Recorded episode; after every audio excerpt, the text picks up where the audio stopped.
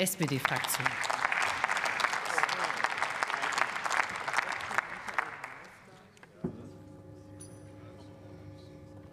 Frau Präsidentin, meine Damen und Herren!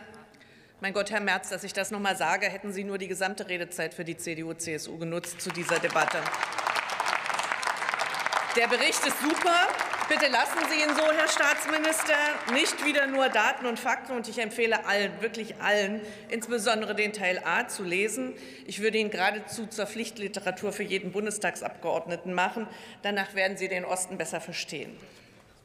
Denn es ist natürlich noch so, 32 Jahre nach der Wiedervereinigung haben wir gegenseitig nur bruchstückhaftes Verstehen der Gefühlswelten in Ost und West. Wir haben ja auch andere Biografien hinter uns. Das ist kein einseitiger Vorwurf, sondern ich meine das durchaus, wie wir früher sagten, über und rüber. Ich war kürzlich erst wieder in einer Situation, die das ganz gut beschreibt. Ich habe nämlich versucht zu erklären, dass die Besonderheiten der Brüche im Osten, der Verluste, die Infragestellungen im Leben nach 1990, die habe ich beschrieben, die Größe und das Ausmaß der in jedem Winkel der Familien, des Lebens und des Alltags kriechenden Veränderungen. Und dann bekomme ich fast trotzig eine Antwort, aber es ist schon eine Erfolgsgeschichte. Wenn ich dann antworte, ja, komme ich aber gar nicht weiter, um zu erklären, ähm, was ich weiter meine. Wenn ich ansetze, weiterzureden, dann kommt, aber das ist doch schon das Wichtigste. Und im Übrigen, im Westen hat sich auch ganz viel verändert.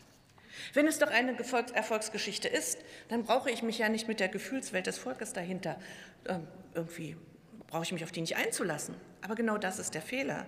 Denn die Antwort lautet, ja, das ist eine Erfolgsgeschichte. Und nein, wir haben nicht alles richtig gemacht. Und neben Daten, Fakten und Situationen, da gibt es auch noch die Gesellschaft. Und die Gesellschaft, die hat sowas wie eine kollektive Seele. Als ich das erste Mal von kollektiven gesellschaftlichen Traumata gelesen habe, habe ich an Kriegserfahrungen von Völkern gedacht, an Holocaust. Und als ich es zum ersten Mal in Verbindung mit der Wiedervereinigung gehört habe, da habe ich das ganz weit von mir gewiesen. Heute denke ich anders darüber.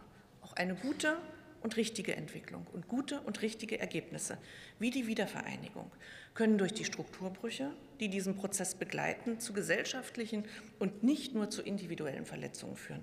Und das ist verdammt gefährlich und das sehen wir überall. Und natürlich können die ostdeutschen Demokratie, wir haben sie uns sogar im Gegensatz zu den Westdeutschen selber erkämpft. Aber Ostdeutsche erwarten mehr und anderes davon. Das gehört auch zum Teil der Wahrheit. Es ist ja nun aber nicht nur unsere Aufgabe, zurückzublicken und Gegenwart zu beschreiben, sondern auch eine gemeinsame Zukunft zu ermöglichen. Was also tun? Ich will mal holzschnittartig das in drei Punkten beschreiben. Erstens, die Leistung der Ostdeutschen der letzten 32 Jahre wirklich anerkennen. Zweitens, uns darüber verständigen, dass wir Gemeinsames, Neues auf Augenhöhe wollen. Und drittens uns vereinbaren, was das neue Gemeinsame ist. Dafür braucht man Orte, dafür braucht man Prozesse, dafür braucht man Forschung, Entwicklung, Wissenschaft, Kunst, Kultur, Bürgerdialoge.